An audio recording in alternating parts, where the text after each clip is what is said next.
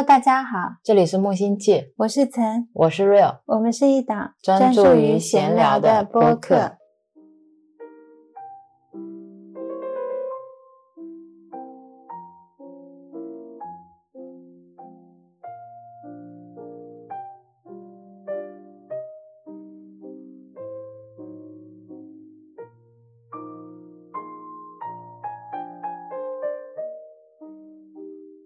今天是二零二二年十一月四号星期五晚上八点零八分。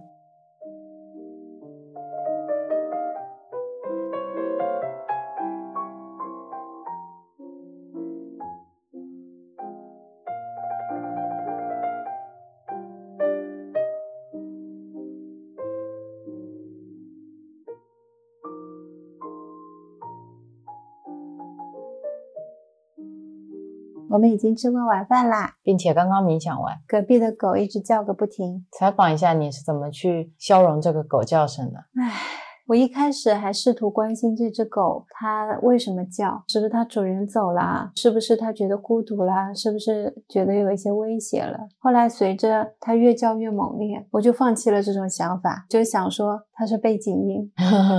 差不多，我一开始也是会去按我的思维去思考它，后面我让自己重新回到自己身上，因为那个时候在发灵气给我的口腔溃疡，然后窗外不是有树叶的沙沙声嘛，我就把狗叫声跟沙沙声。并列成一体意识的声音，大自然的声音，再到后面它还是会叫个不停的时候，我就会把它的叫声旺旺当成在喊。活在当下，旺旺旺旺，就是一定要活在当下。你这个厉害多了，就当成了一种背景提示音。我有中间挺长一段时间，还是被他的叫声带走了。我大概被他带走了半分钟左右。那我肯定是五六分钟是有的。今天没被他带走，主要是因为全神贯注在感受自己的身体。我觉得我现在的状态到达了我们一开始冥想的时候你的状态。嗯，因为那几天在阳光下早上冥想的时候，你的身体都会。不由自主的晃动嘛，振幅特别大。我当时一直没有，我就特别羡慕。然后最近在做四短一长的呼吸法的时候，每次我呼吸完，我的身体就会自动带着我进入晃动的状态。但今天我没有进行四短一长的呼吸，但就是冥想着冥想着，观想着自己身体的部位，然后突然自己就开始晃，我觉得好神奇。啊那种晃动的感觉，像是你搅动一个水杯里的水，是那个水出现的螺旋纹。我觉得自己像有拿在手上。的转轮就是像转轮一样在那边转，嗯，如果你不用意识让它停下来，它就会一直这样无止境的转下去。这种状态下，如果我的腿麻了，我是可以不必去在意这个事情的，好像真的腿是腿，我是我，就是这种感觉。但以前早上我跟你一起冥想的时候，只要我一腿麻，我就会很想结束，这样。对对，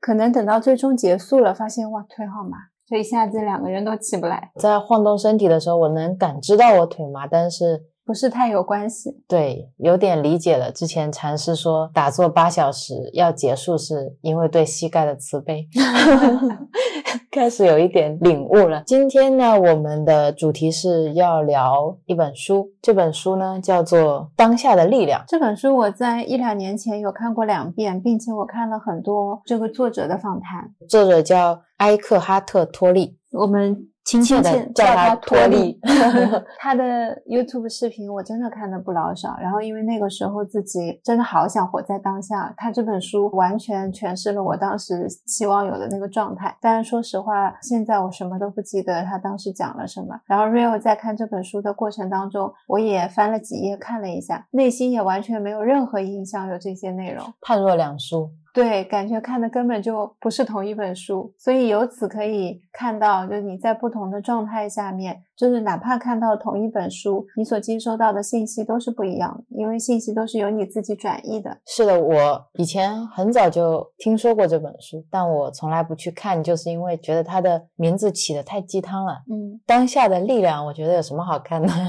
我在当下四个字结束了，为什么要用用一本书来写？所以当时毫无兴趣。然后就像这本书的前言托利自己说的一样，他说：“除非你能体会我所说的，否则你会觉得。”这本书的内容有很多重复的地方。如果你能体会我所说的，你将会了解这些词句包含了极大的灵性力量。我觉得也是，如果早几年的我看了这本书，应该跟早几年的你是一样的，看了跟没看一样。我会觉得他很多话都是废话，都是鸡汤，说了跟没说一样。又或者是啊，这句话挺有道理的，合上书跟我一点关系都没有。我就会觉得这个书很空洞，嗯一整本书翻来覆去在讲同一件事情，不就是四个字吗？那我是那种有所求的状态，我希望通过一本书能够改变我的某些现状，或者它能提供一些方法。我其实也是有所求的状态。我当我看到这本书，我希望获得新的知识，就比如说它有一些新的研究、新的数据，或者一些新的定理、新的公案也可以，让我能够获得点什么知识上的愉悦，这也是一种有所求。这次呢，这次我是带着一个臣服的心态来看的。我发现，在我们开始灵性旅途的时候，看待事物的角度不一样了，重新看这些文字的感觉是完全不一样的。嗯，就像我清醒的活之前也看过一点，但我也是跟这本当下的力量一样，感觉这种书可能不太适合我看。那个时候也是浅薄了。当我重新再翻一下清醒的活，我发现哦，这本书也很值得讲，我就知道当下的力量应该是值得看的一本书。很多书现在在被 Rio 拿起来的时候，判若两书，然后 Rio 看得津津有味，从昨天到今天都非常专注。Rio 在看这本《当下的力量》，我放不下的是活出一的法则，我们都录完了，然后我 看了停不下来。是的，我最后还有大概一个章节没有看。每天下午我，觉得坐在店里面晒着太阳，喝着茶，看着书，那种感觉真的很好。是一种当下的感觉。是看到书里面的很多文字，是真的能够深深的击中你。对，今天下午我们在看书的时候，也很感谢房东姐姐特地跑过来找我们。她今天是过来还我们为什么要睡觉这本书的。她说听了四小时的播客，发现太全面了，应该不用去看这本书了，她就还给我们了。不知道是我们的荣幸，还是这本书的遗憾。同时，他呢听了那期播客之后，开始听我们的其他播客了。最新的一期讲的是痛经，因为我们的房东姐姐呢，她其实对中医是特别有研究的，对植物也特别有研究。是是她听完之后，特地赶过来给我们一个建议，是因为在播客里面有提到止痛药，房东姐姐有一个特别要好的朋友，因为吃了止痛药之后有引发了副作用，所以呢，她当时就说我们其实可能在这部分没有跟大家分享。我们只是说最差就是有止痛药兜底，对，但是没有着重的讲出药对我们人体的副作用。是所以我也去网上赶紧补全了这些知识，然后在 show notes 里面呢，我也在止痛药的那一部分有列上这些研究和网址。如果大家有听这一期的话，是很希望大家去看一下的，因为里面美奥诊所列出来的副作用是特别具体的，而且其实也是非常触目惊心的。我还是那个观点，就是大家要了解它可能会带来什么样的副作用。如果今天决定要吃它，就不用带着一种恐惧的心理，对你如果有担心的话，可以咨询医生，一定要把你过往的一些病史、你的一些过敏症状全部都要跟医生确认清楚以后再去吃药，也是尽量不吃药，尽量少进行对抗疗法。特别开心的是，因为我们有这样的分享，就会引起大家不一样的思考。是房东姐姐还愿意特地过来给我们反馈，今天下午这样的一次谈话是非常开心的，最后还收获了三本房东姐姐推荐的书，也让我有看中医的动力了。下午就下单已经买好了。是这样的一个学习路径，分享给大家。第一本大家先看《难经》，第二本看《神农百草经》，第三本看《黄帝内经》。对，我们的书现在可能在路上吧，等到了我们会先进行自我的阅读跟学习。正好房东姐姐的建议，我觉得也非常的好，我可以结合西方的一些植物学，然后芳疗，同时也看到中医上面对于一些植物的疗法跟作用。是的，我都非常期待了。假如它的文字是我可以看懂的话，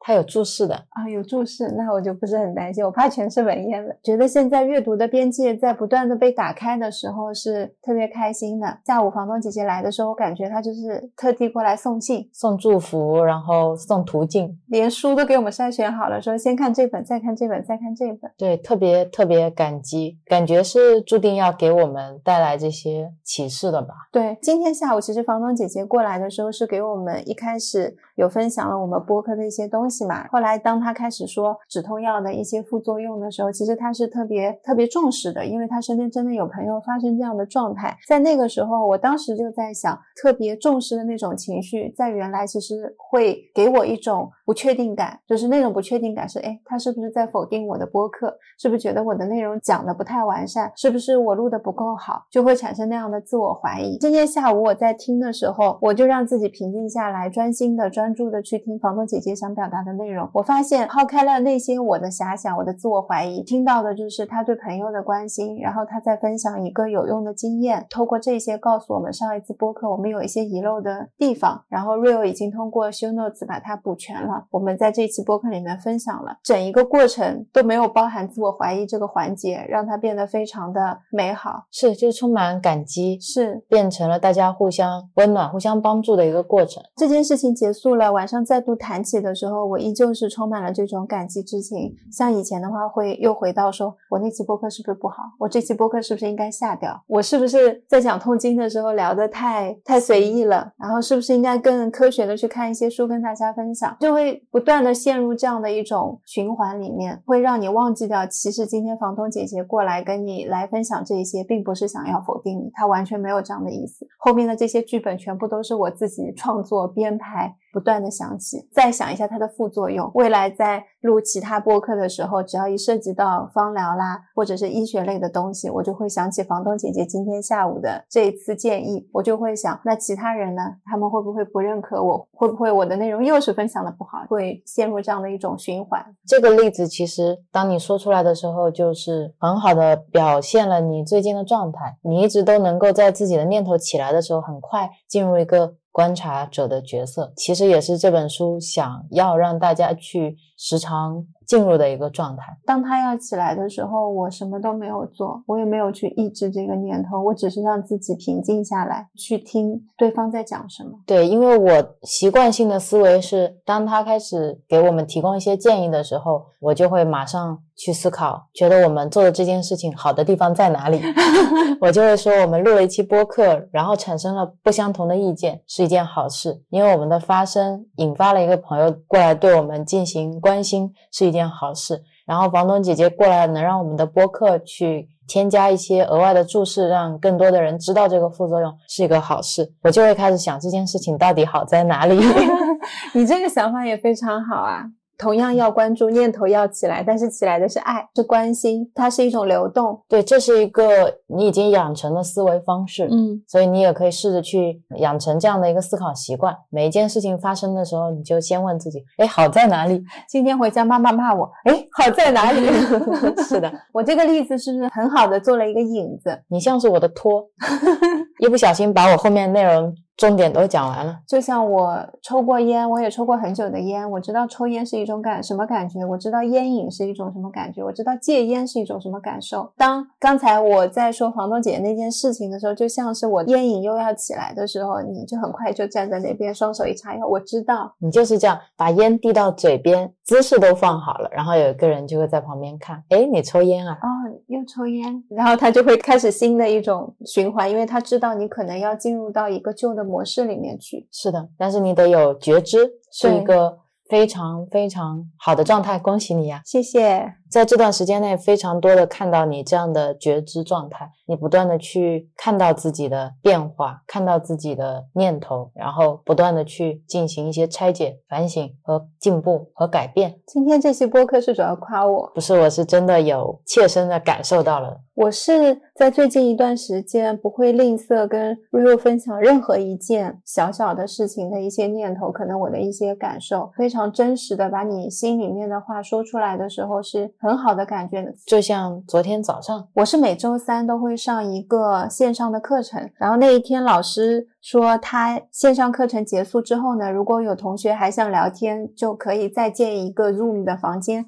大家就在房间里面一起聊天。课程差不多上到十点半，然后我那一天呢就没有想跟同学继续聊天，我就先睡了。第二天起床的时候，我就去看聊天记录，就发现他们前一天晚上聊到一点多，然后老师就在这个过程当中说，他说一上线就看到有十个人同时还在聊天，大家聊得非常热络。然后同学们说，老师不在的时候，嗯，大家都敞开心扉，相互交换了很多自己的一些生活经历啊，打开了很多。所以只有你没去是吗？对，一共班级上面是十一一个人，我一看十个人的时候，我就觉得哈，就只有我没有去，这种感觉就像是今天单位出去聚餐，所有人都去了，就你一个人没去，然后就觉得自己是不是不太合群。有一些同学，他们可能晚上也会困啊，然后又是在国外的时差，他们都参加了，我就没有参加。他就问自己，我说如果让我回到昨天，我是不是依旧会做这样的决定？答案是非常确定，因为我确实是没有想继续参加后面的聊天，我想看书。我就觉得我为什么会产生这样的顾虑，是因为我是想要获得同学的认可吗？我是想要一段好的同学间的人际关系吗？还是说，我觉得我有这样的这个行为，我不参加他们的这一次视讯聊天，大家就觉得我不合群了。会发现整一个过程当中，我都很在意别人怎么看我。当我回归到我自己怎么看自己的时候，是清晰的，就是我知道我昨天不参加是为什么，是因为我当时的感觉就没有没有想继续聊天了，我想早点休息，我想干嘛，我没有必要要把那些额外的念头再加进来。然后我就跟 Rio 说，如果我前一天晚上参加了，我可能才会变得更分裂，会变得。更感觉去做了一件不是我真正想做的事情，第二天才会产生其他的一些焦虑跟问题，会产生更多的焦虑，因为你在大家会不会觉得我不合群的基础之上，又增加了一层矛盾，就是我明明不想参加，我又去了，对，然后你就会让自己进入更深层次的痛苦。是的，我其实前一天没有想去参加，我是想的比较明白的，我觉得。一呢，大家在聊天的时候，他们会各自去更畅快的分享自己的经历，因为是他们想参加这个试训。对于我来说，我在这边学习或者是看书，反正大家都是一体意识。他们聊天就等于我也有参加在聊天，我在学习就等于说他们也都在看书。所以我觉得说 OK 啊，就大家都各自顺心就好了。我觉得这种状态会有一点像 formal，就是你会害怕错过什么，就跟你一定要把朋友圈刷一遍是一样的。你会看未读消息，你生怕。怕错过大家之间的交流，是你怕的就是一种存在感的消失，或者一种像你说的不和谐。但是如果你昨天晚上待在那边的那多出来的三四个小时，你可能都会一直反复的在内心挣扎。会啊，那天晚上觉得自己做的好的是我在群里有告诉大家，让大家聊得愉快。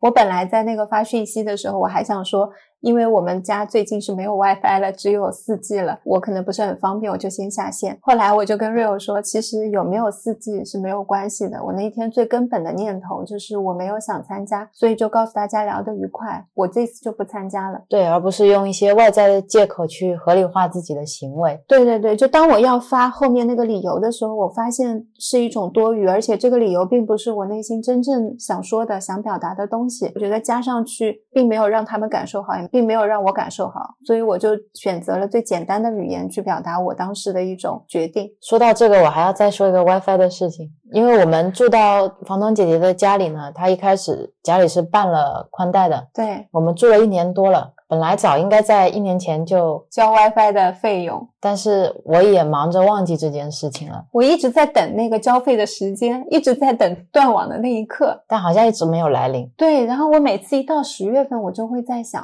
哎，我们来租房子的时候，房东姐姐说十月份会到期，到底是哪一年的十月呢？然后等了一年。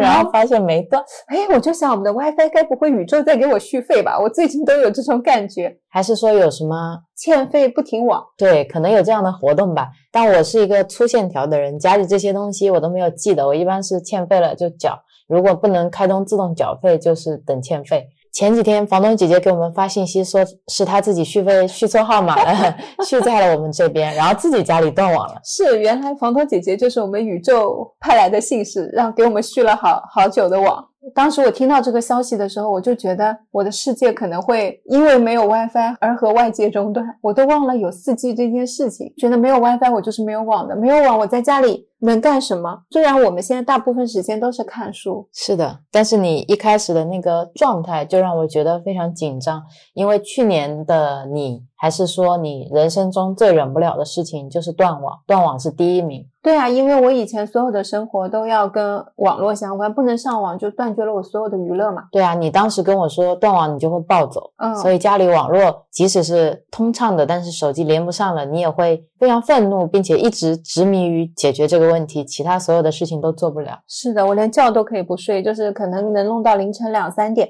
其实你本来睡着了，你也用不了 WiFi，但是就是那种执念，就会让你一直要把这个问题解决，你甚至都不知道你是在解决网络问题，还是在解决什么问题。Gracias. 像这次，你知道我们第二天可能宽带转移了以后就没有 WiFi 的情况下，你很快从一开始的有一点焦虑到后面非常释然。当我跟你说，其实我们在家里也没有怎么用到网络，因为大部分时间都在看书的时候，仔细剖析一下，真的是没有多大的影响或者恐惧可言。对，因为我们有四 G 啊。然后其实我主要一开始想说，啊，那我现在是不刷抖音，也不基本不看小红书这些社交媒体软件了。那我妈妈要联系我啊，然后就觉得没有 WiFi 了，我怎妈妈怎么联系我？我好像把四 G 跟 WiFi 都绑定在一起，结果后来第二天断网了之后，发现哦，妈妈能联系我。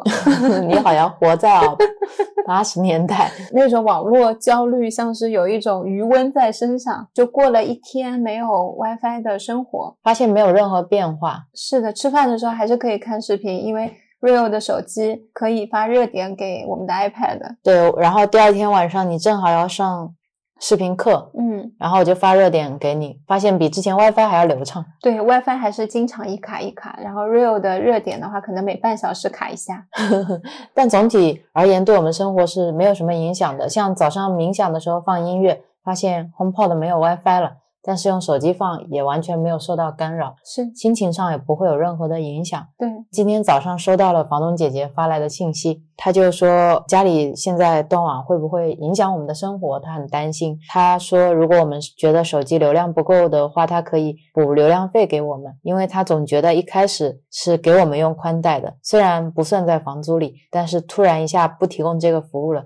就担心我们会不会觉得不开心。我当时收到这个讯息，我还蛮惊讶的，因为像我们两个都是觉得白用了一年，是应该我们给他钱才对的。对对，他竟然都没有跟我们算钱，他也没有用那种特别主人翁的气势告诉我们说：“你看，这是我白给你们用一年。”他反而早上的那条讯息让我真的是非常非常的温暖，觉得天呐，他人也太好了，像个天使一样。对，Rio 就回了一条信息，他说：“我们知道这些东西，它本不是理所当然的。对，就算我们享受了，但是它不是理所当然去让我们享受的嘛。”是的，我们所说的每一句谢谢，它是真的包含了满满的谢意，也不是只是说一句客气话。是啊，我就觉得我们是遇到了非常非常好的房东姐姐。对，所有的事情都不是理所当然的。是，现在会觉得其实没有 WiFi 也是一种很好的状态，反正晚上睡。睡觉，我们现在也是把手机就放在外面了。回到家了，除了吃饭的时候，有时候会看一会儿视频，基本上都是以看书为主，基本都是这样比较安静的生活。嗯，所以很多东西其实没有你想象中的那么重要。这种生活状态不是我们两个人刻意去练习、刻意去规训或者是习惯的，是一种自然而然的变化。因为看书很好看，就会看久一点啊。然后因为冥想很舒服，对你就会不由自主的想去多冥想啊。其实都是这种非常自然的状态。你没有说我今天规定我自己一定要冥想两个小时，不然今天就达成不到一个目标，不是这样的一个 GTD 模式吧？今天前面算聊得多的了，但是所有的事情其实都是在告诉大家我们的思维有发生什么变化。我们最近遇到了这些事情，或者遇到这些催化剂，我们是怎么去解读的？我们是怎么去思考的？我觉得。觉得这些分享跟书本身一样重要。我以前都会放在最后说这句话，今天要放在前面。你后面也能说，你可以不停的说。现在是广告时间。今天你们所有听到的故事内容、概念，有任何一个如果有打动到你的，现在开始每一个事件，你都可以不断的去审视，然后不断的去做练习。只有这样子，这些东西才会成为你的，然后你才能改变既有的习惯。以后大家可能经常会在播客听到曾插播广告，噔噔，现在是广告时间，请活在当下，谢谢。你现在念头有没有跑走？如果有跑走，现在赶紧回来。对，是这样的，这是我们的特色广告，赞助商就是一体意识。我们本来想今天录有意识饮食的，然后呢？今天早上冥想的时候，我突然脑子里面就有一个声音告诉我自己说：“你要去分享《当下的力量》这本书。”因为我昨天其实才看了三分之一吧，对于里面的一个你的思维其实是一种上瘾症，我对这个概念看到觉得还蛮好的，我还跟你分享了一下。冥想的时候，内心就有个声音说：“你不要等着。”看完三四本书以后，再去系统的跟大家去讲解为什么时间是不存在的，为什么我们要活在当下，为什么当下是基点，因为这些是我想非常完整的结合多本书，结合多种对时间的科学的量子研究也好，还有大家各种哲学性的思考，再把它统一出来跟大家去分享的。那个声音就说：“好嘞，好嘞，不要这样了。”他说：“你看到了这一个点，你觉得？”很有启发，你就针对这个点去分享，你讲二十分钟也好，半个小时也好，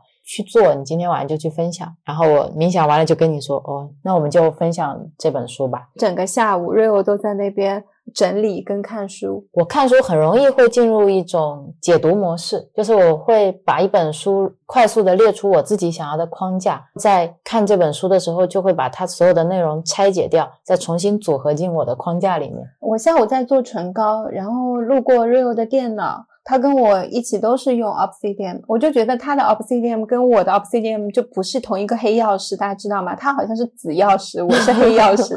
我说，哎，你怎么把读书笔记理的这么？舒服，就是你过去就看到条理很清晰，界面很舒服，然后字也没有很多。我再回到自己这边一看，我的 Obsidian 就是黑曜石，东西都是一坨一坨都在一起，你就看到自己都先把它们都理在了一起。但你是一边理一边就在梳理思路的，觉得你的方法很好。我跟 Rio 说，那有空跟你学习一下。然后 Rio 就跟我说，不用，每个人都有自己的方式。你要是按照我的方式去。看书的话，你就变成我了。他说我会别扭，我突然一想啊，也对，是会别扭。因为我们两个人看书注意的重点永远不一定在同一个部分。对，因为我们分享的方式大家也能听出来，我们是完全不一样的两个角度嘛。我觉得刚刚好。今天我就跟你说，我讲的思路大概是，我会先跟大家讲思维是一种上瘾，然后再讲为什么我们会对思维上瘾，再讲那怎么样才能从思维中去解放。解放的话呢，有几种方式。比如说，你要成为一个观察者，去观察你的思维或者观察你的情绪，你可以尝试去活在当下。在活在当下这里，我们会讲为什么活在当下是解脱的一个关键，以及我们如何活在当下，就是按照这么几个框架。我先把它全部都列出来了。打了个比方，我说这本书现在就像是我的一个果园，我在这边列好了，我要苹果，我要香蕉，我要葡萄，然后我就会在果园里面去摘。我看到了，哦，这个是葡萄，我会摘到我的葡萄筐里；这个是香蕉，摘到我的香蕉筐里。再这样去归类我的讯息，我差不多是这样的。所以看书对我来说是一个非常非常有意思的事情。嗯你永远都像穿梭在一个花的海洋里面，或者果实的海洋里面。你可以尽情的去享受，就是这种感觉。你刚才在说这一段的时候，就感觉这些字都是漂浮在空中，然后哇，就是那种旋风，然后你就伸手摘，放到筐里，一摘放筐里，这样超开心的，很有那种喜悦满足的感觉，像农民伯伯丰收的喜悦。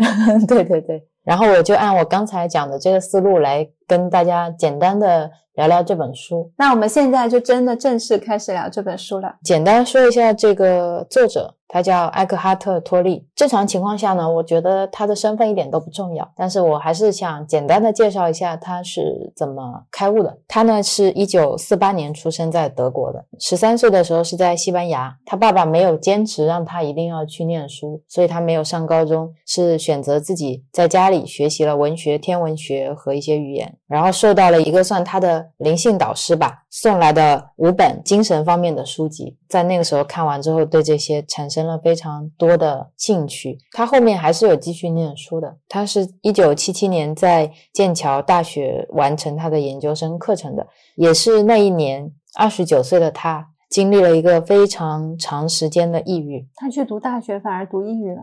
对他经历了一次内心的转变，在他书里面有讲到，蛮突然的就发生了这件事情，没什么征兆，没什么由来的，但是那种感觉就是一切都非常非常的平静。他不是我之前看到的那种濒死体验啊之类的，就是内心突然感觉到了一种平和，平和持续了很长很长的时间。他那阵子，他说他也不谈恋爱，什么事情都不做，就经常是。会在佛教的寺庙里头，或者你就在一个公园的长椅上，就那么坐着，就那样待了两年。他这么说，怎么有点像最近的我们？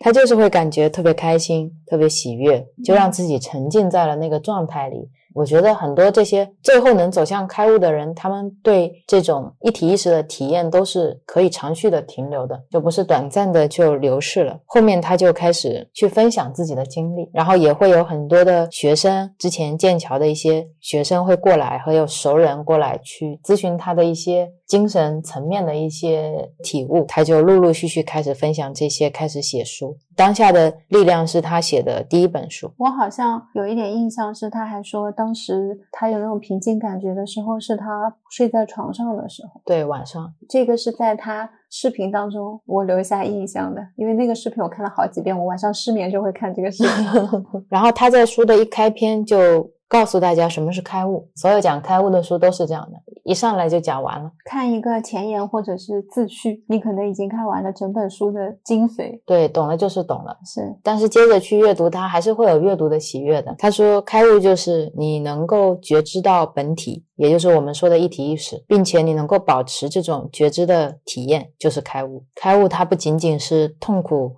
和身心内外冲突的终结，也是思考的终结。所以，他其实一开篇一直在介绍我们和思维之间的关系。其实，我和思维之间的关系，在他的这个架构里面。的我是指大我，思维就是指心智或者说小我，是这样的一个关系。他在一开始的时候，我特别感兴趣的一个观点是，他说思维认同，思维认同是一个名词，就是我们去认同我们的思维。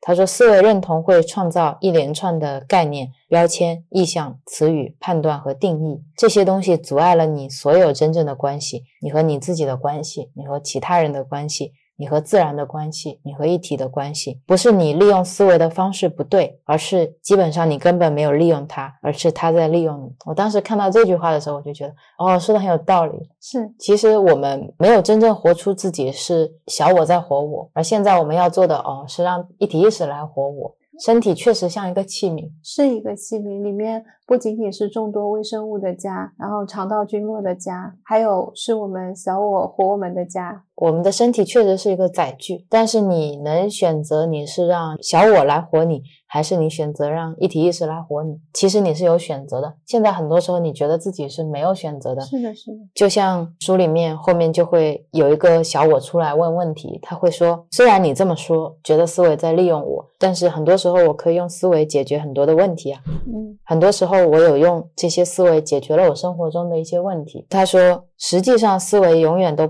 不会帮你找到解决方案，它也不会让你找到解决方案，因为它本身就是问题的一部分。就像小偷假扮的警察在抓小偷。之前拉玛那上师也有说过这个比喻。其实我觉得这个很像量子实验里面的海森堡不确定性原理。当你去观测这个实验的时候，实验本身会改变，有时候也也叫观察者效应嘛。嗯，就一旦你尝试去观察它，它就会改变。我当时在看这个实验的时候，后来跟你说，我觉得这个实验里面。遗漏的一部分是那个观察者嘛？其实他不知道自己也是实验的一部分。是的，他跟这个实验的粒子其实是一体的，他们要视为一个整体来看。他们要打包变成一个人加粒子的实验组。对他忘记了自己也是粒子，自己也是实验的一部分，自己跟他其实也是处于某种纠缠状态的，所以他总是自以为是的觉得我是可以去掌控这个实验本身的，我是可以去控制变量的。但你不知道自己就是变量本身。觉得这也是很有意思的一部分吧，就像上一次说到的渡河的傻子一样，你就会把忘记把自己数进去。后面小我又会问：“可是我用大脑有完成很多了不起的事情吗？”后面作者又会说：“其实你能解答一个填字游戏。”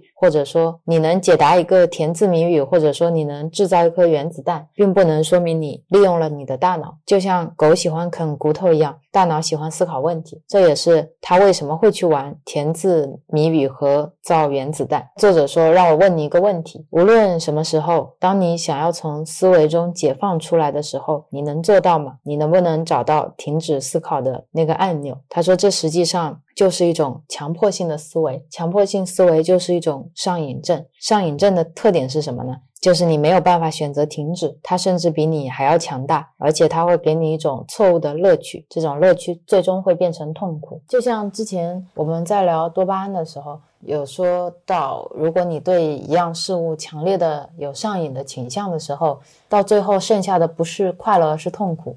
你并不是因为能够经常重复性的做这件事情而感到一种强烈的快乐，而反而你是会因为停下来不做这件事情而感到痛苦，所以被这种痛苦驱使的去做这件事情。是我当时觉得说的很好，很有道理啊，但并没有把这件事情转过来去。思考我自己思维的本质是更多是一种物质上身体层面的。对，因为我觉得上瘾这个词，通常我们会用在一个实物上、实质的物体上，很少会用在情绪上。像我也没有把它跟一些不确定感、不安感、不快乐、愤怒这些长期性、习惯性的思维去进行结合。但是你再静下来一想，他们好像机制是一样的。是的，很多的人。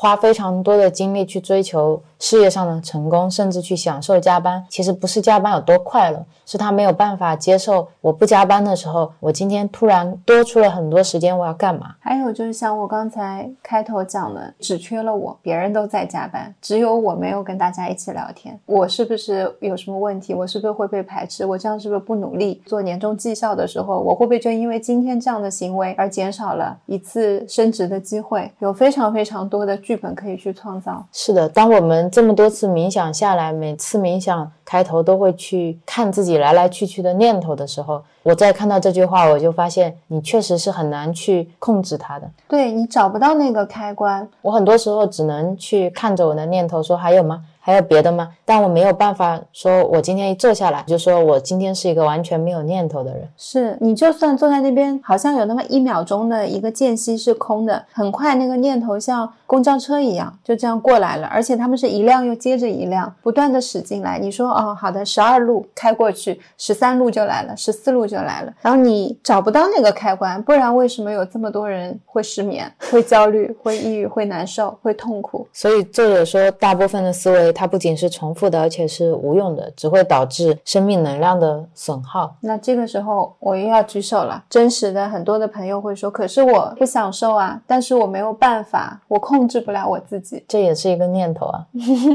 就再说控制不了自己的那个人是谁呢？嗯，他也是你的 ego 啊，也是你的小我啊，也是那个很害怕你不产生念头的自我。是的。然后这个想法大家有没有觉得特别熟悉？你如果去找一个人戒烟戒酒，他们也。是这么讲？他们会怎么讲？我也想要健康呀，我想戒，但是这不是我想戒就能戒的。嗯，大家很容易就把自己交出去了。你好像很习惯臣服于小我，很很习惯臣服于你的固定思维模式。但是，一旦让你臣服于一体意识本身，臣服于生活本身，你又会开始说。臣服就是软弱，不能臣服。是啊，然后做这样的改变有什么意义？我为什么要花这么大力气去做这样的改变？所以有时候想想你自己的思维，其实他们有非常多自相矛盾的地方。是的，而且确实很多思维模式都是重复的。嗯，不仅仅是在事情的思考上，可能他会在你的工作上面，在你的感情上面，然后在你的饮食上面，在你的家庭关系上面，就是不断的轮回。对，如果你把你对某一件事情的看法。法，比如说同事对你讲了一句话，然后你觉得很不开心，就把你整个思维模式写在一个本子上，然后每天遇到这样的事情就写下来，遇到这样的事情就写下来，然后你再去分析你的这些念头，你就会发现你是通过 A，然后经由 B 分析得出 C，你就会发现所有的公式都是一模一样的。是的，下次你就看着自己，你就会发现，当别人说出 A，你就能得到 C，很有意思的。是的，这是一种很有意思的规律的寻找。嗯，把自己当成一个机器去看待，你发现自己真的就是一个程序。这这行代码写的特别深，嗯。然后接下来我们来说一下为什么我们会对思维上瘾。答案也很简单，因为你认同思维，你从内心真正认同和相信它。因为在我们现在的这个观念里面，是不知道还有其他什么选择。嗯，笛卡尔说的嘛，“我思故我在”，大家一听这句话就觉得是这个意思，非常坚固的，就是因为你的思考，所以你才能够存在。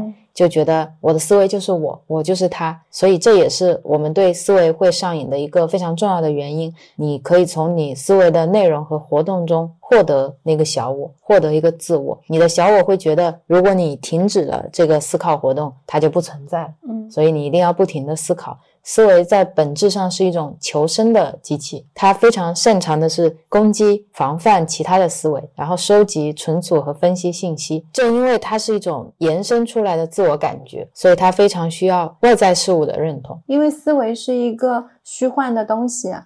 对，然后它需要不断的被维护跟喂养，最常见的就是自我认同和财产、工作地位、教育、外表、人际关系、家族背景、宗教信仰、种族等等等等，还有一些大家很容易忽略掉的内在的喂养，就比如说。它需要从你的体内获得能量，比如它需要痛苦，它控制你的时候，就会在你的生活中创造一种可以经常激活这种痛苦能量的方式，这样它就可以一劳永逸了吗，让你生生不息的创造痛苦。比如说，让你针对别人的每一句话都开始产生一些自我怀疑，或者产生对别人的偏见和批评。如果有别人对你做了一件好事，你也会马上去产生一个评判别人和怀疑别人是不是居心叵测这样的一个思维方式。如果形成了，它就可以像一个陀螺一样的，就这样的转下去。然后痛苦能够创造出一个痛苦的频率，可以让小我觉得很舒服，就像他抽了一口烟一样的。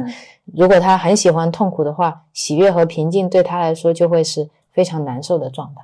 因为如果从能量的层级来说，你一直处于那个振动频段，你突然换到一个更高频，你也会有初期的不适应嘛。就像我们都生活在现在的海拔高度，我突然去了西藏，很多人会有高原反应是一样的。那你在那种状态下面，有一些人调频做着做着就习惯了，突然接受了快乐，知道快乐也是可以长续的，那就会反向思考，我怎么样可以缩短我痛苦的时间。有一些他可能觉得，哎呦，那个我有高原反应，我就赶紧想办法离开那里，我要回到。我原来的这个地区才是让我身体比较舒适的状态。他就是害怕自己没有了，他只是在抓取一种存在感，因为他本身是一个幻觉，所以他更需要安全感，他非常缺乏安全感。他的安全感需要建立在你的这种二元对立的一些认知痛苦以及一些外在的事物上。我再说一遍，我现在深深的感觉就是我们内心的那种不安全感。当你顺应它，是向外去索求、向外去抓取的时候，就内心永远是空的。嗯，书里面有一个故事，讲一条鱼的悲剧。他说，有一条鱼在你家的鱼缸出生了，你给它取了个名字叫小金，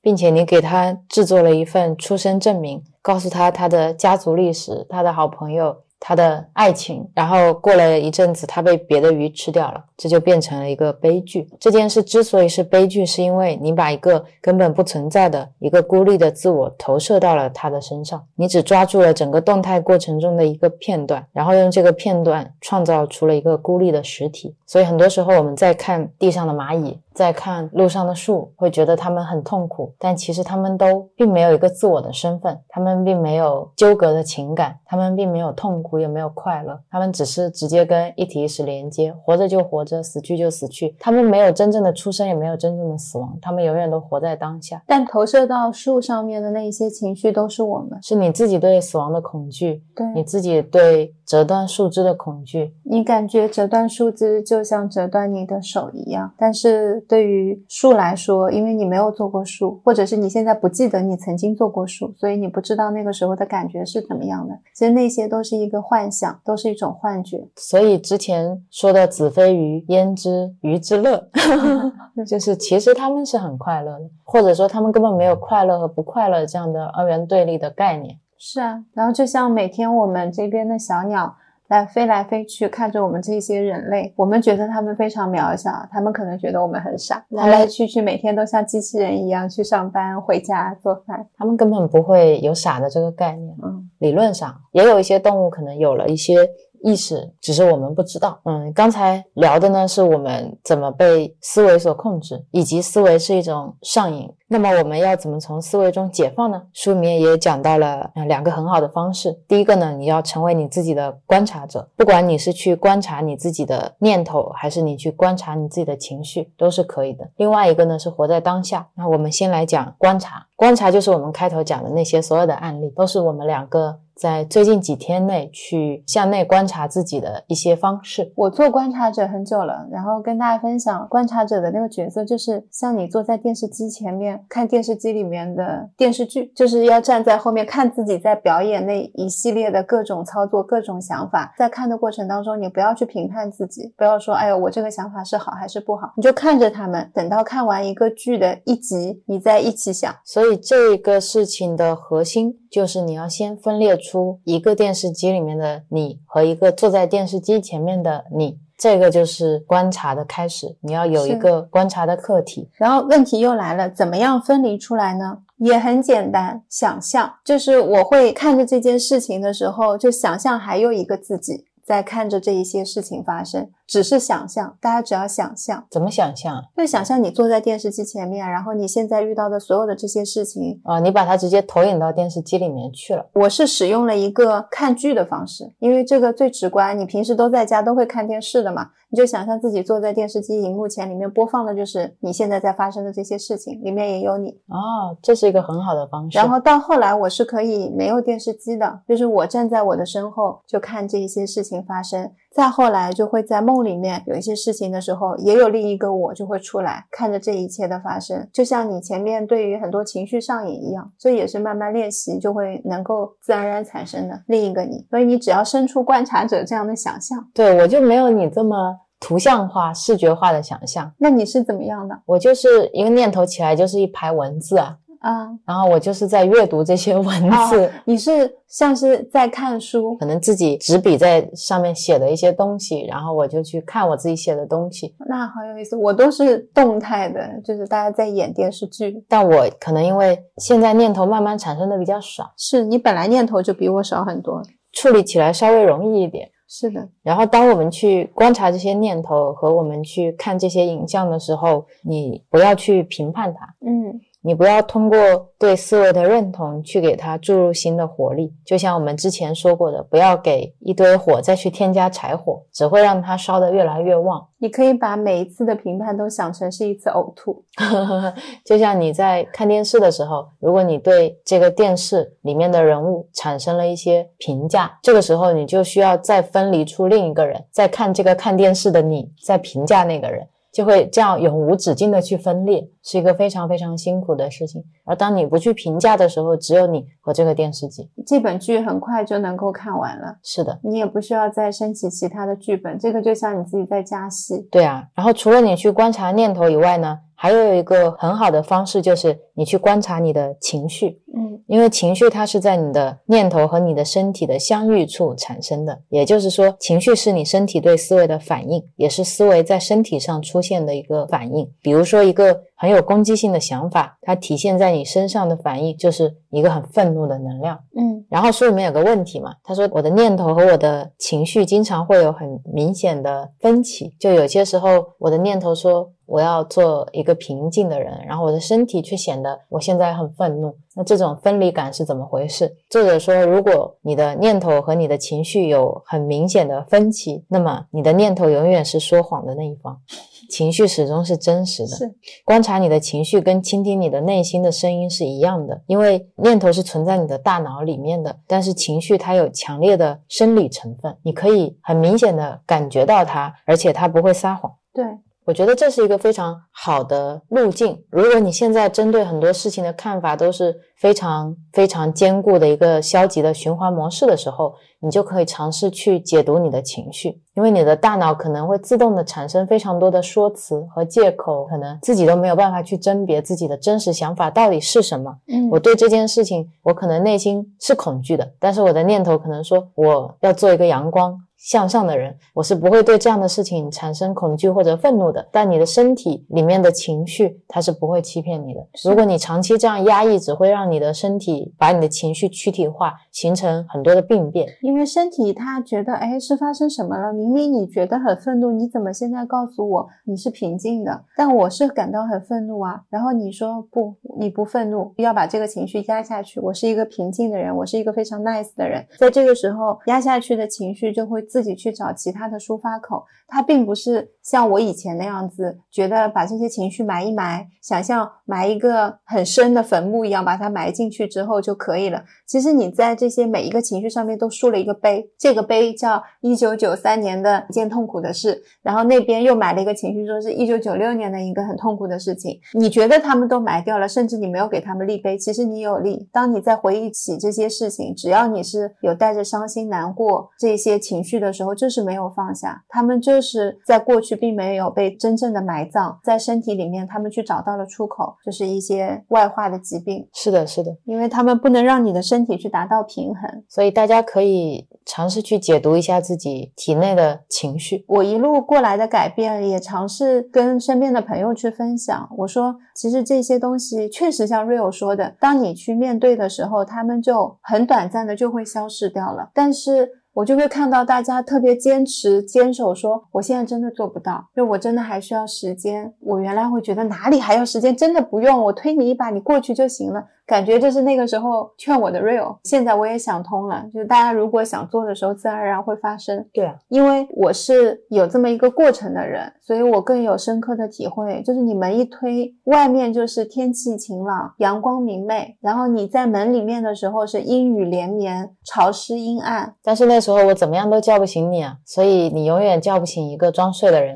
对你去推那扇门，其实就是很简单的一件事，但是只能够由你来推。是，所以嘛，我在播客当中才会一直说广告时间，大家记得计时推开门，外面就是阳光明媚。对，但是我说不动你的时候，就是说不动你，可能也就像这个当下的力量的作者是一样的，可能哪天晚上你睡着，突然就感受到那股宁静了，你就变成了另外一个人。痛苦为什么会变得越来越痛苦，会觉得越来越难受，身体越来越不健康？是因为那个结没有解，所以它就在一个循环里面。对，然后我们刚刚说的都是痛苦和消极的情绪嘛，其实有些时候我们也能感受到一些积极的情绪，比如说快乐。这个怎么说呢？嗯，作者说，如果你在没有开悟的状态下，你觉得快乐的事情，其实它只不过是痛苦和快乐轮流交替的时候短暂的快乐而已。快乐总是延伸于你之外的事物，但是你的那种平和。回归一体意识的喜悦是由内而生的。其实要判断这个事情蛮简单的，你就是要去观察你的这个快乐是建构在外界的，还是建构在你自己内心的。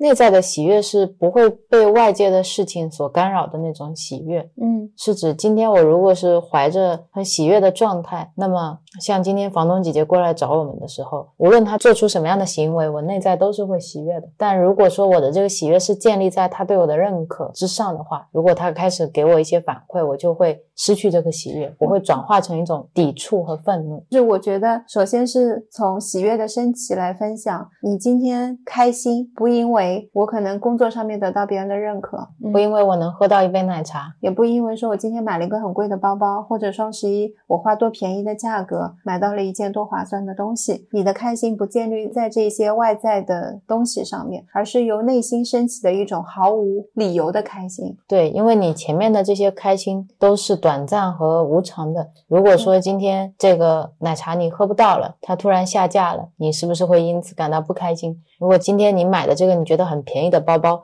旁边的人跟你说他买的更便宜，然后你的那个快乐又没有了，又转化成为一种愤怒了。所以很多时候这种快乐它都是在一个相对和比较的状态下得出来的。是，但你真正的那种内心的快乐是，今天我买了一个包包，买贵了就买贵了，买便宜就买便宜了，我都很快乐，甚至买不到我也很快乐。就在这种喜悦的状态下面，你今天出门，就算今天是个大堵车，我今天上班迟到了，我见的第一个顾客骂我了，我依旧喜悦，因为那些都不是因为别人产生的。是的，然后像 Rio 说的，喝不喝奶茶，有没有包，对我来说不重要。我可能今天出门，我还丢了张身份证，我觉得也没关系。在喜悦面前，这些都是小事，都可以被解决。然后我就怀着喜悦的心情去补了身份证，做了一堆很麻烦的事情，嗯，然后结束了，我还是依旧很喜悦。因为我站在这里，我活在这里，在现在我就很喜悦。是的，那么还有一个问题，当我们说消极情绪和积极情绪的时候，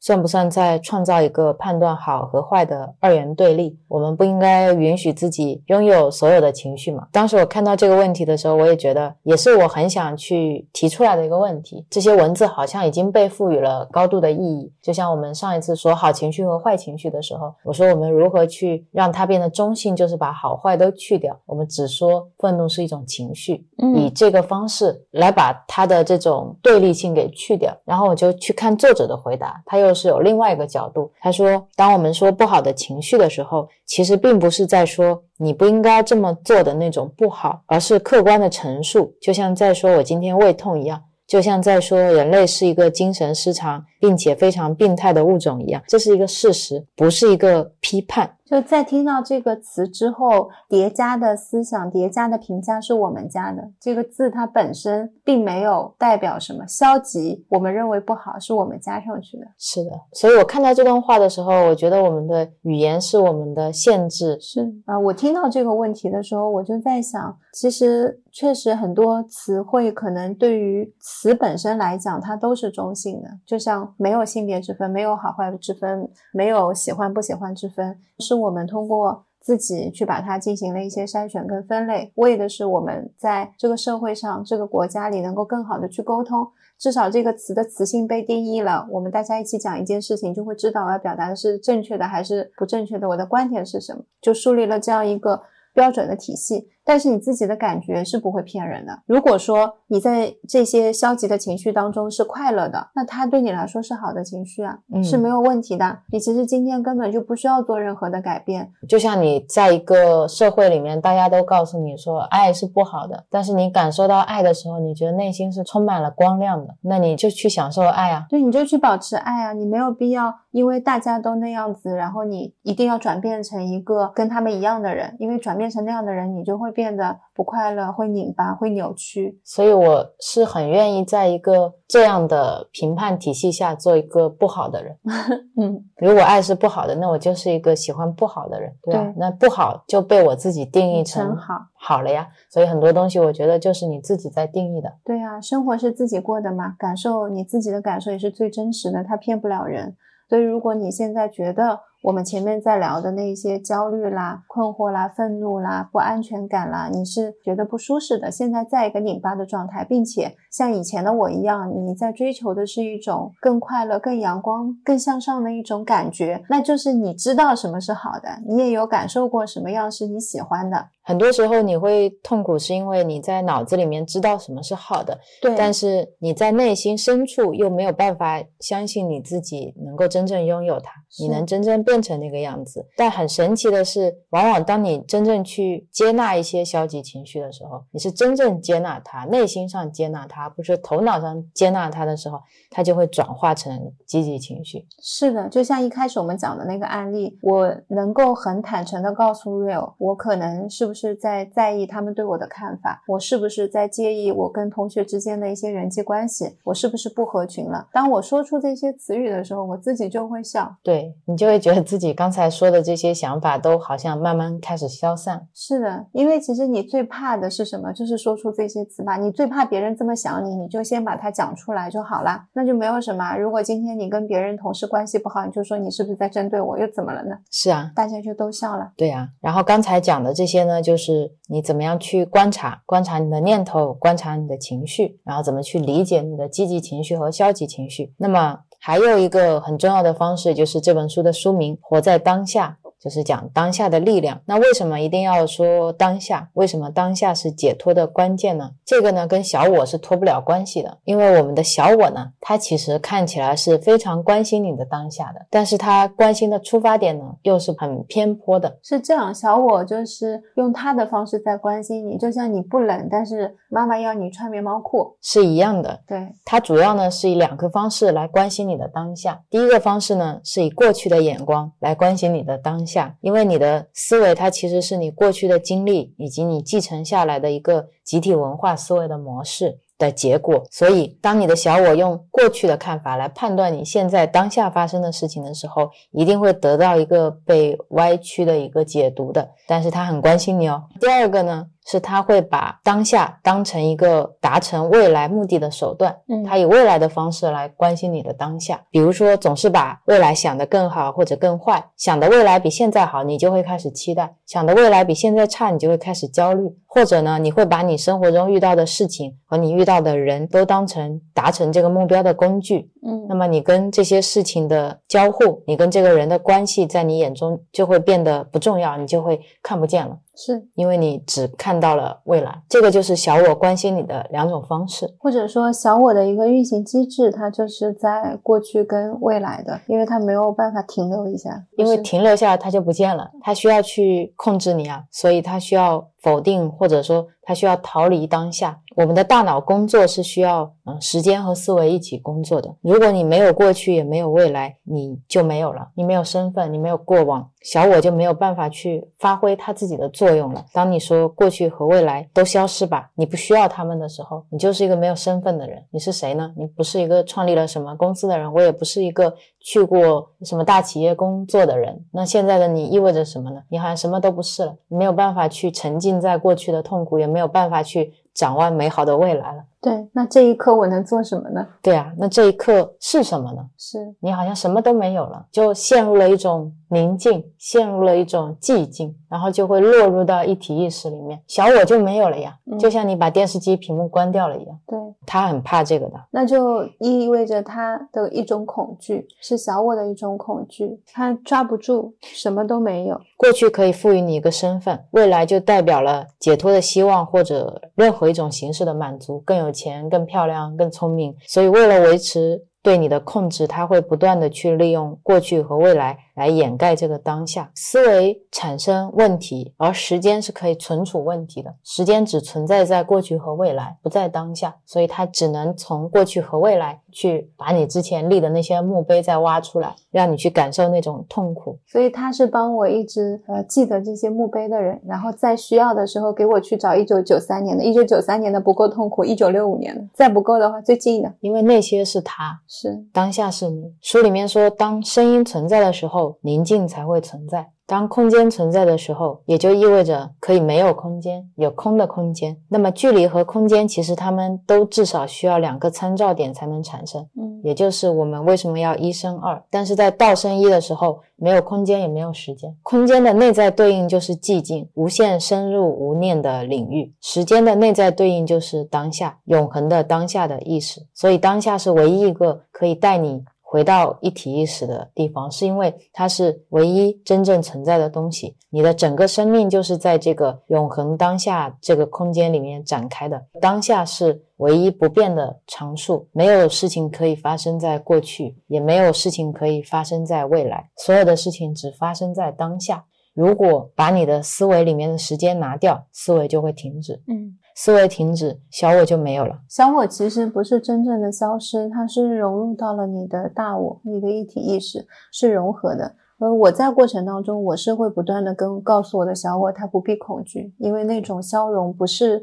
它的完全的消失或消逝，它还是可以存在的，它还是可以在想出来的时候出来的。它融入在一体意识的时候，那个时候我的感受是更平静的、更宁静的、更安定的一种自我稳定感。我也会非常坦诚的告诉小我，我很喜欢这种感受，我会希望我尽可能多的去停留在这种感受上，但我也不排斥它偶尔出来。可以让他也去感受。会，我发现我跟小我之间的关系是我拉着他一起往前走，一起在做灵性的成长，其实并没有太多的抗拒。我们以前说的“水能载舟，亦能覆舟呃，因为你前续做了非常多的疗愈的工作，你在很多程度上、很多事情上都已经跟他达成和解了。”，对，然后他就会愿意带着我往正向的方向走。所以，即使平时你不在你冥想的状态下面，你也是很容易能过到当下的。我觉得就像你有一个自己在当下这个点，然后小我呢在过去和未来拼命的奔跑，在你旁边一直转、一直转、一直转。但是如果你放弃了自己的过去，也不去观想自己的未来，那个小我就会慢慢、慢慢、慢慢移到你身上。是的，等你们合二为一的时候，你就会落入一体意识。你可以想象，他就是一个很调皮的小朋友，小朋友就会在那边不断的跑步，不断的跑步。然后你前面跟他一直喊说：“你不要跑，你再这样跑我就生气了。你为什么要一直这样跑？你跑了你会摔跤。”他是不会听的，而且他只会越跑越起劲，还会过来。你看我跑得快不快？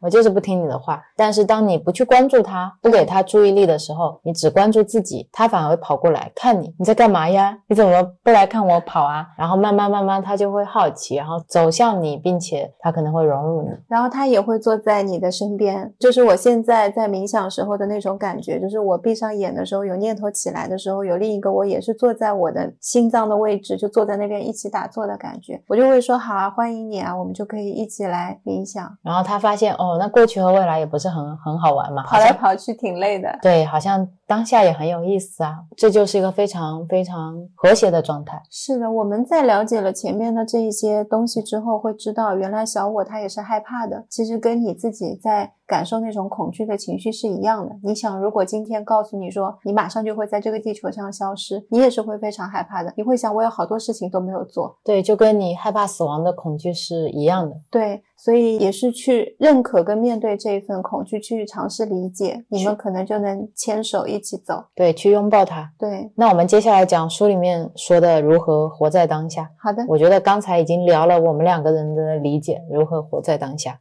就是跟小我达成一个和解嘛。是。那在书里面呢，作者说你可以去减少无意识的抗拒。就是我们会说，没有人可以完全摆脱痛苦啊。我们不应该学会跟痛苦去共存，而不是去摆脱它吗？我也不想遭受痛苦，我也不喜欢痛苦。就像我们刚才说的，很多时候你的戒断反应都会说是我自己控制无能嘛。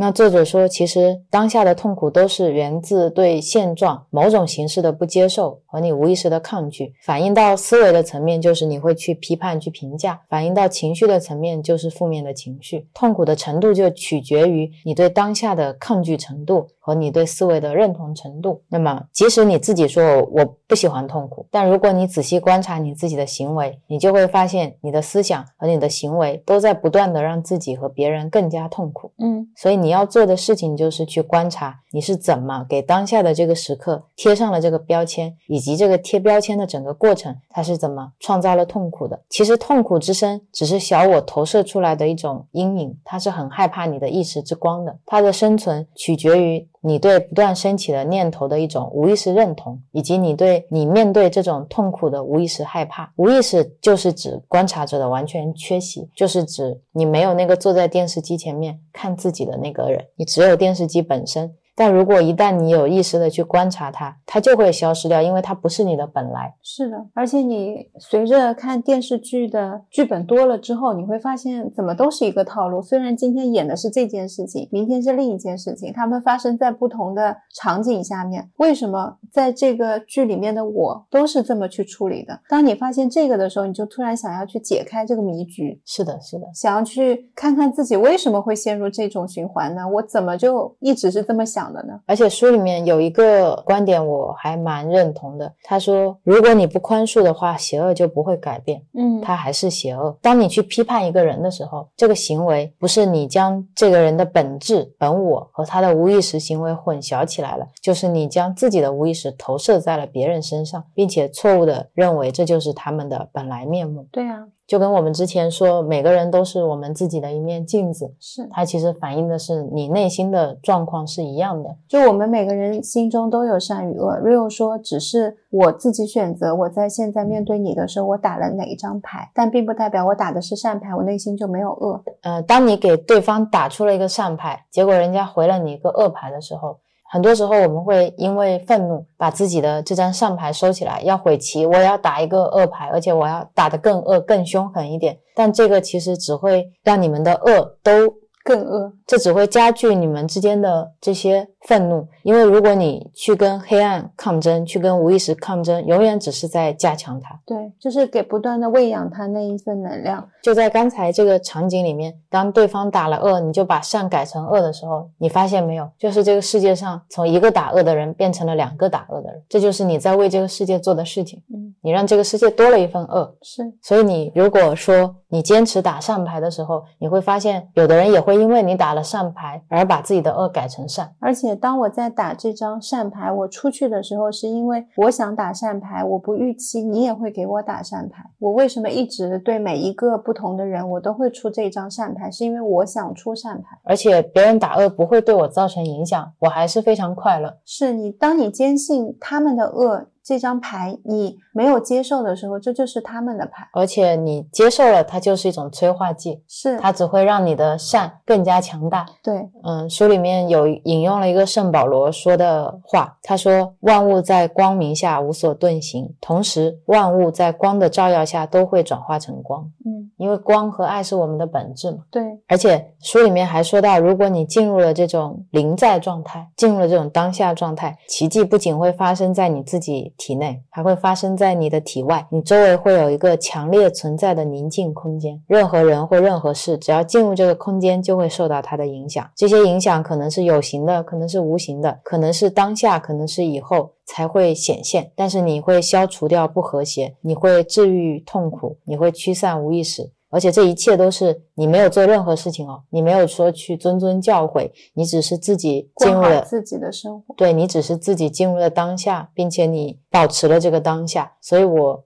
就想起像拉玛那上师，或者像耶稣，或者像呃马哈拉西，他只要坐在那边静坐，别人坐在他身边就能治愈疾病。其实这就是一种能量。这个我也想到，就当你。活在当下的时候，他的一种改变是你确实没做什么，我只是努力让自己活在了当下。但是你身边的事物、人都会发生变化，那些是自然而然的一些流动。可能有一些你以前很勉强维持的朋友，他会突然的离开了，你们的关系会突然爆发式的出现了一些催化剂，又或者是会突然因为一些事情换了工作等等，非常多的一些意外的状况都会出现。经历了这些之后，你发现你真的就。过到了一个你以前一直想要的状态当中，但你这个过程当中真的没做什么额外的努力，你只是努力的让自己活在当下。对，当你不去追求一个怎么样怎么样的未来，你只把所有的注意力投射在当下，你就会创造出一个属于你的非常。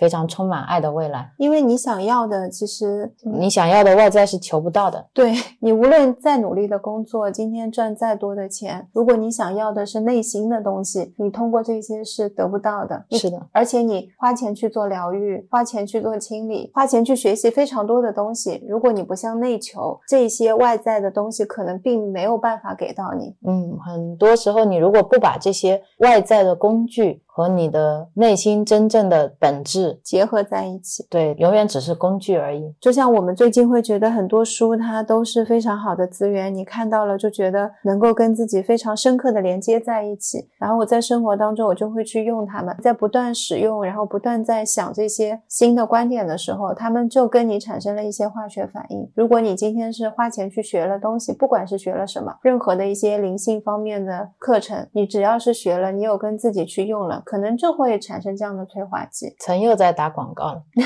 就是你们去做啊，现在就要去做啊。对啊，不管怎么样，就是去做啊，因为现在你想去做的这些事情，就是最符合你现在当下状态的你。那不管这个事情可能在未来看过来是怎么样的，当下想做就去做。那我要说一句了，嗯，我觉得有在听我们讲播客的人就已经在做了。当选择听到这期播客，你就已经在做了。恭喜你，是的。然后书里面说，你拥有当下的力量，其实就是你对生活说是的。嗯，你要允许当下时刻的存在。拥有当下的力量，就是一种臣服。臣服就是一种你顺着生命去流动，而不是。逆流而上的一种简单而又深刻的道理，我就想起早上看的老子在《道德经》里面说的“上善若水，水善利万物而不争”。而臣服本身，很多人容易把它当成是一种妥协，妥协，对的。但其实它也是有一种积极力量的。书里面有一个案例，说什么样是一种臣服，就是当你不小心陷入了一个沼泽或者泥潭里面的时候，有一种状态，大家觉得是臣服，就是我认了，今天。今天我就是陷下去了，然后我陷入泥潭也很好啊，没什么不好的。这是一种大家以为的沉浮状态，但其实作者想表达的沉浮状态是你完全的意识到了你应该从泥潭中脱身，集中注意力在你脱身的当下，但是你没有批判，没有抱怨，没有抗拒，没有消极的情感，没有任何的心理标签，你只是接受当下的现实。我掉到了泥潭里。现在我要从泥潭里出来，然后你采取行动，你尽自己最大的努力从这个泥潭中摆脱出来，这个就是积极的行动。这种积极的行动，其实它远远比愤怒和绝望的状态会更有力量。嗯，我想起了一个我们接受跟臣服的案例。哦，是吗？快，我听听。绿城那个水管，反正前几期聊过了，这一期我就不讲了。另一个呢是。嗯，我在我们阳台有种了一年的柚子树苗，那个柚子树苗最近在某一个位置是一直会被一种虫子吃，只要那个位置放上了，不管是柚子树还是碰碰香，它们都会在那边吃，树叶就会少。但是呢，阳台的空间又非常的局促，那个位置如果不放呢，这其他的植物没有办法有好的阳光，所以我有一阵子就是大家换着吃，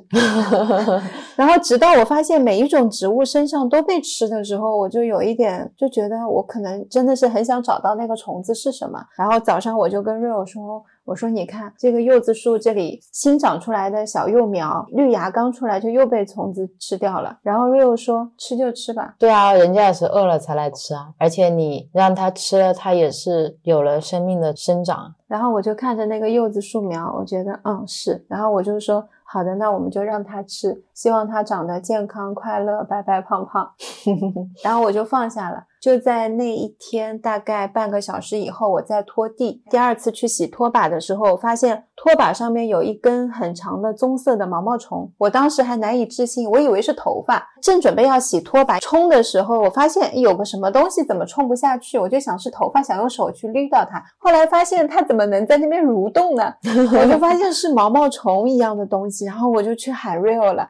然后 Rio 跑出来看到了，他说是虫子，他就把它拨到了洗拖把的水池里面。然后为了确定一下，它到底是不是吃我们树苗的虫子，我就摘了一片碰碰香给它吃，发现它很快的咬出了一模一样的牙印子。当时我们两个站在那个水池旁边。看它大口吃叶子的时候，内心丝毫没有对虫子的恐惧。我像在看孩子吃饭一样。对，然后就说哇天呐，它吃这么快，原来它每天都是这么在吃这些叶子的。发现它也是吃了三分之二片叶子，它就吃饱了，吃饱了它就会在那边不动了。然后 Rio 就说，那我们找一个什么东西把它放到楼下去放掉。对，因为我觉得它在我们阳台挺孤单的。而且吃来吃去就这么几样东西，所以我们就把它带到了楼下更大的花园和草坪里。然后我觉得它会在那边遇见自己的小伙伴。在此之后，我们家的所有的植物就再也没有虫子吃了。就那天让我觉得很惊讶的是，你从现实的逻辑角度去想，怎么想那条毛毛虫都不会在拖把的那个位置出现，因为是我刚从室内拖地去拿去的室外，全程我都没有接触过阳台的地，但是它就是那么平凭空出现了，你就突然觉得哇天呐，臣服的力量！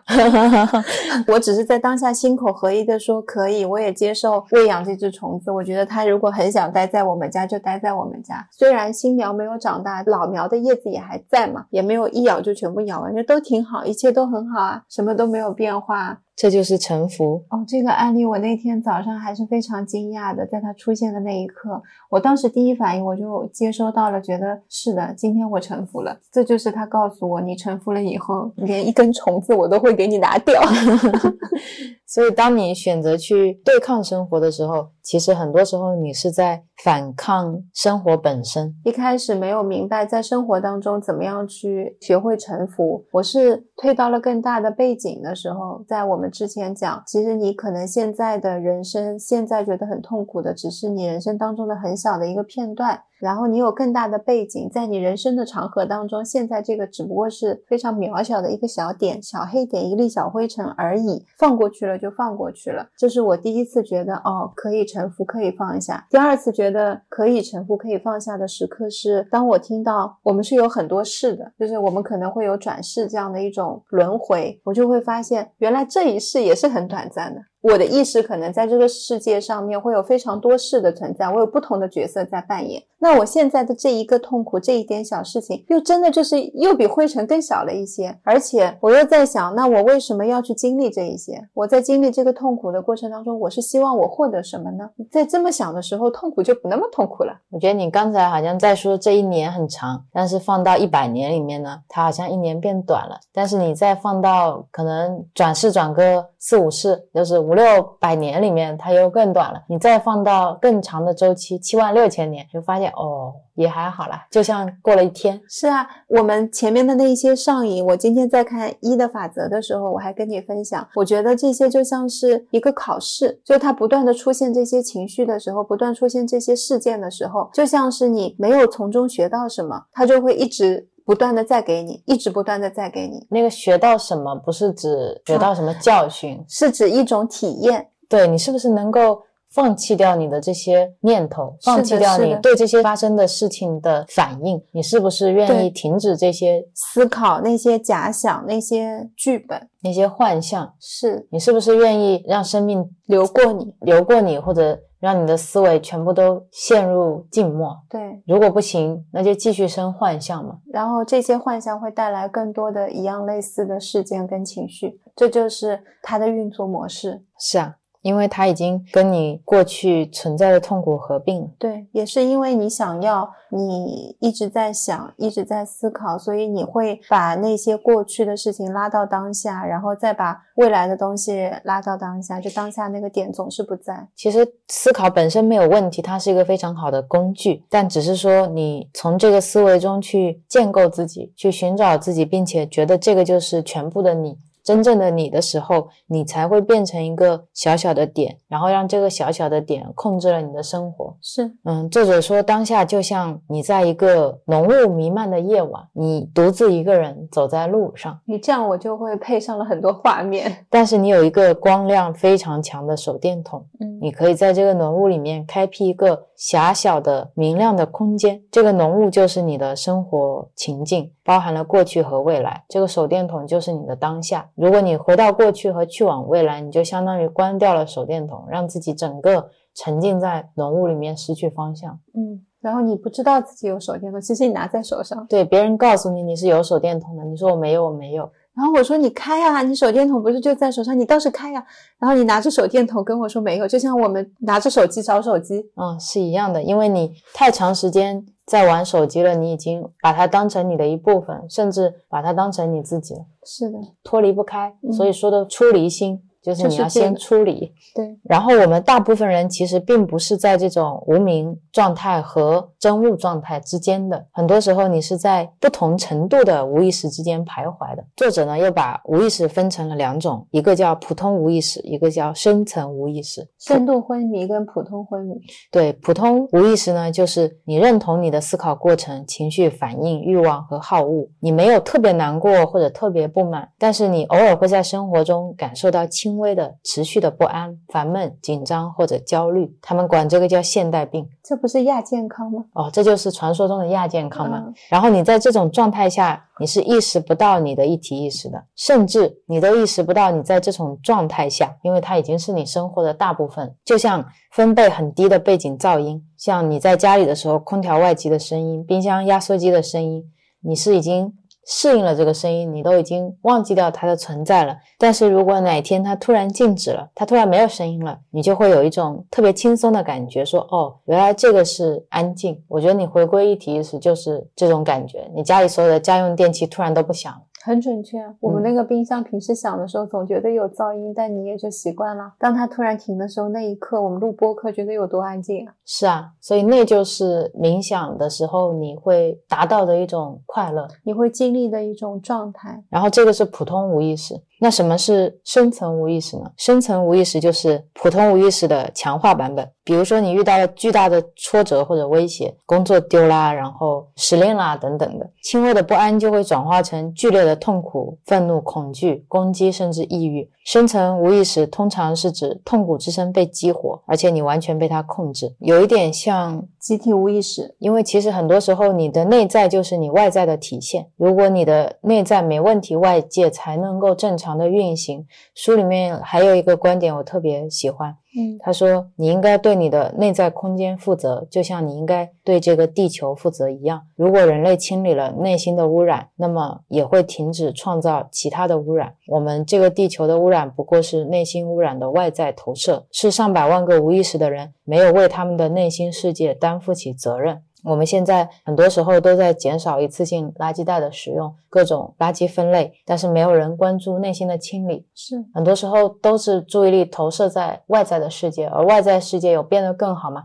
其实并没有。书里面作者也说。这个是一种人类集体潜意识的悲剧。他说，自我的思维像是一艘不断下沉的船，如果你不及时下船，你就会跟船一起下沉。嗯，人类集体的思维是这个地球上最为危险、破坏力巨大的实体。我这么理解的。我觉得他所说的这个自我的思维的本质，就是本来就是一个虚构的东西，然后他需要用不断的外在的幻象，不断的去加强，然后不断的去强化一些二元对立和痛苦，所以最终它只能下沉。嗯，是不是说的有点绝望？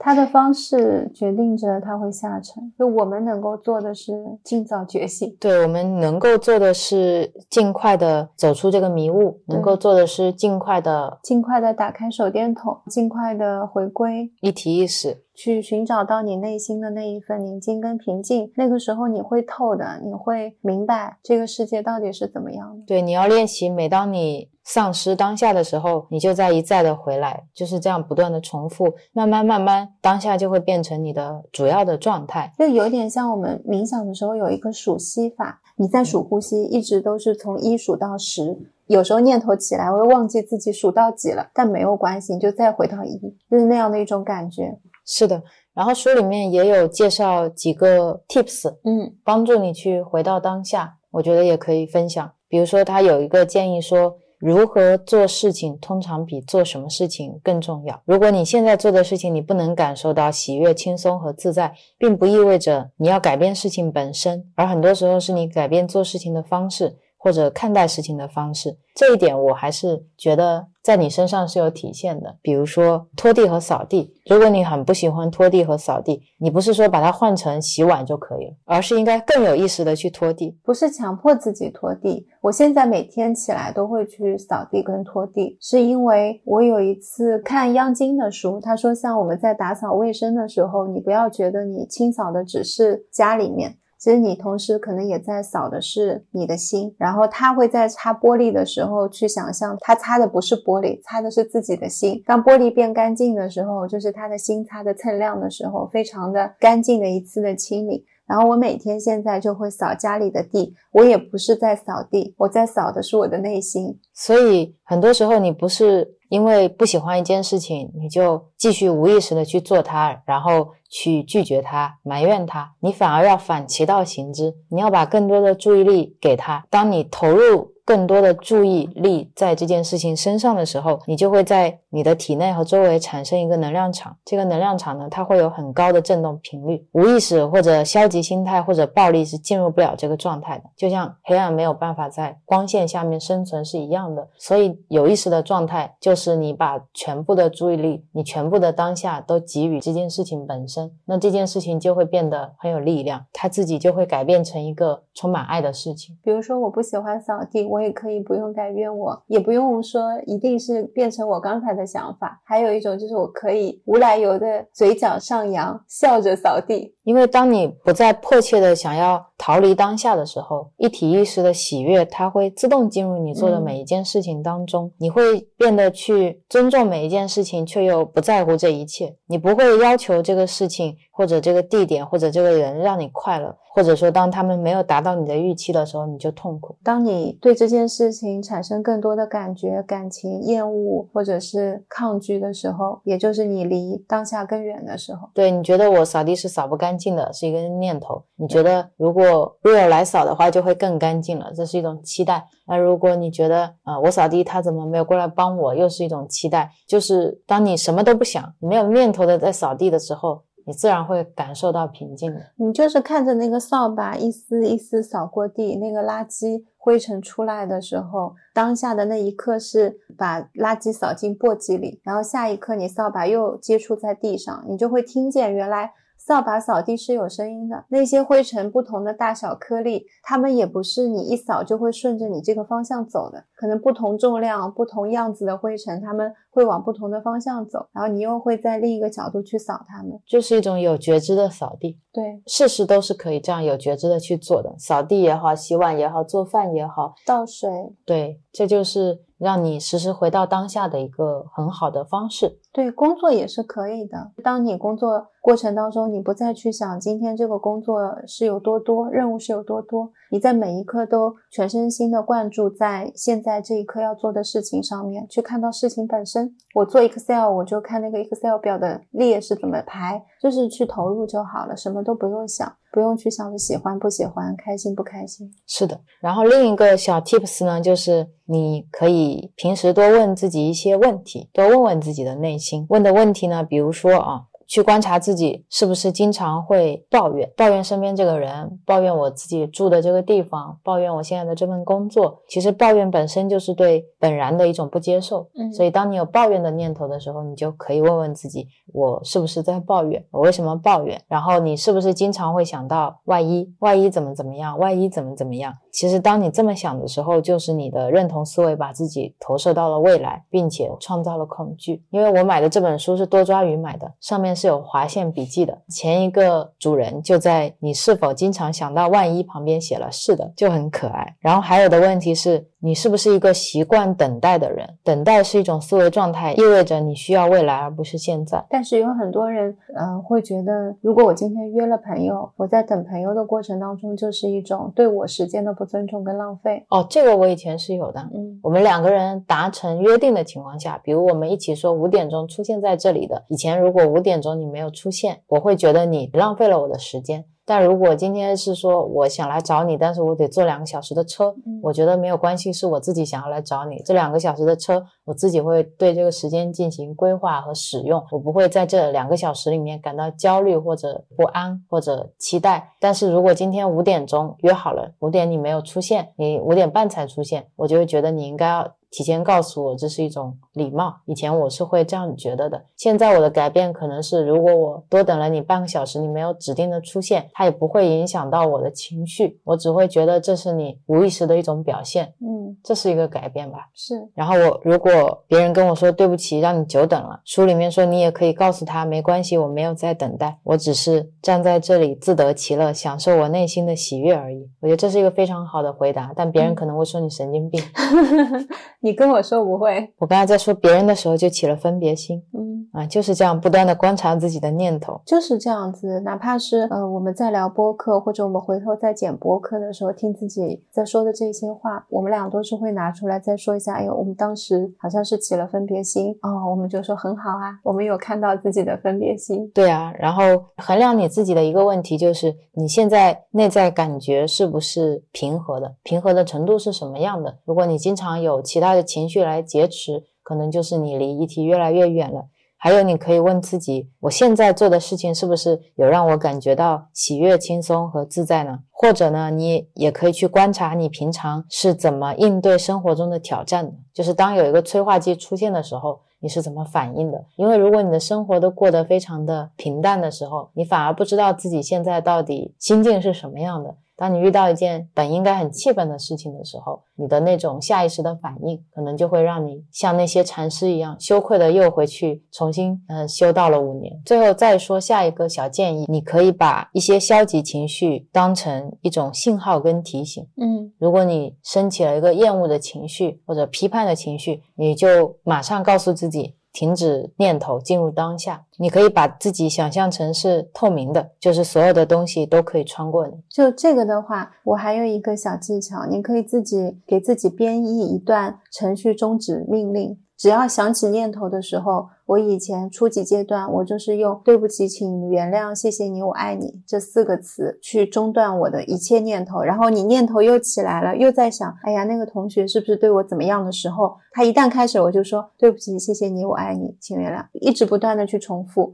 然后你哪怕就说谢谢，或者说是的，都是可以的。这个时候就会有一个像程序的终结码一样，就会直接画上句号。时间久了以后，才没说几遍，可能原来我要不止不停的循环说，循环说，我会用这一段话去代替我所有的念头。然后念完了之后，就发现好了，停了，安静了，消停了。到后来发现这样说的频率跟次数会越来越少。那我们两个就反一反了。这次你是用文字，我以前说过，我都是用图案的。就是分手厨房的小人在切菜，对对，把自己的念头全部都切光，然后倒掉。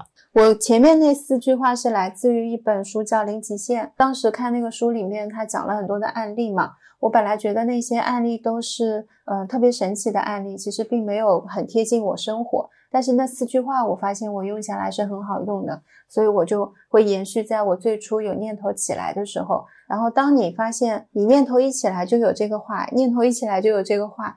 好像念头就慢慢的就忘了自己有什么念头，就懒得起来了。因为我这么想，就是我们没有办法一下子从一个这样的状态突然跳脱到完全的空性。我觉得这中间大部分人是。会经历一个过程的，这个过程就像我们饮食调整一样的，你就会需要不断的去试。可能我现在用这个方法行不行？这句话可以是我刚才说的，也可以是像 real 一样，用一种图像的方式去把这些念头都撸起来，打个包也可以，一起在砧板上切切碎。还有我的一些同学，他们也会把念头起来的时候放把火，全部都烧掉，都有各种各样的形式是随你去想象的。然后当你有一些这种念头消下去的体验之后，自然然会有一些新的办法或新的心得，或者你可能一下子进入到不需要任何方法。我都知道你接下来要说什么了，是吗？但是你一定要先去做。那倒也没有，因为这个东西好像催也催不得，让大家试试看吧，反正也没有什么损失，又不用交什么学费，你为什么不去试一下？我很多时候想要跟大家去分享一些体验是。我知道大家现在停在哪儿，我很想像 Real 一样推了那个时候的我一把之后，我更快的走出去了。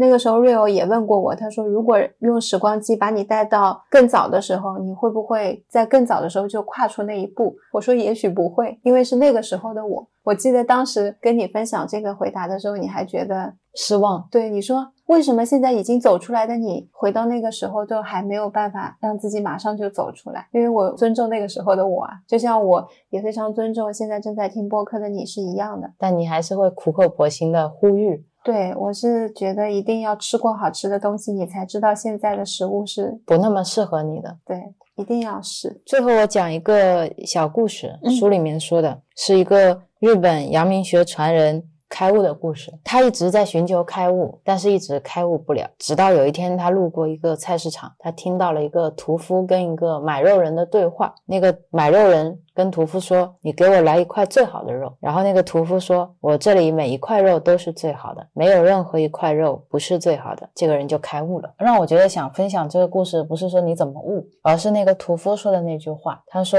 我这里每一块肉都是最好的，没有一块肉不是最好的。”我觉得很多时候我们很想帮助别人去开悟，我很想去提点别人。很多时候我想要消除一种分别心，但我不知道怎么去很好的去消除。但其实办法很直接，也很。简简单，就是你要先自己意识到一体意识，自己先回归到一体意识。如果你没有意识到一体意识的话，你是没有办法真正的意识到别人的本质是什么，他们的本然是什么。只有你可以真正的感受到你自己的本体的时候，你在其他人遭受痛苦或者做出无意识行为的时候，才可能去透过形式本身。去感受他人本体光彩的纯真，这句话是书里面的。但是我觉得，如果我没有这个求道的的过程，我没有这种理解一体意识的过程，我现在去看待这些事情，我去看待这些人做出来的很多行为，我还是会有非常多的情绪，有非常多的念头，有非常多的批判的。对我觉得是我先意识到了这种一体意识的存在，然后开始理解什么是分别心，才会开始理解什么是慈悲，才有机会。去更好的理解别人。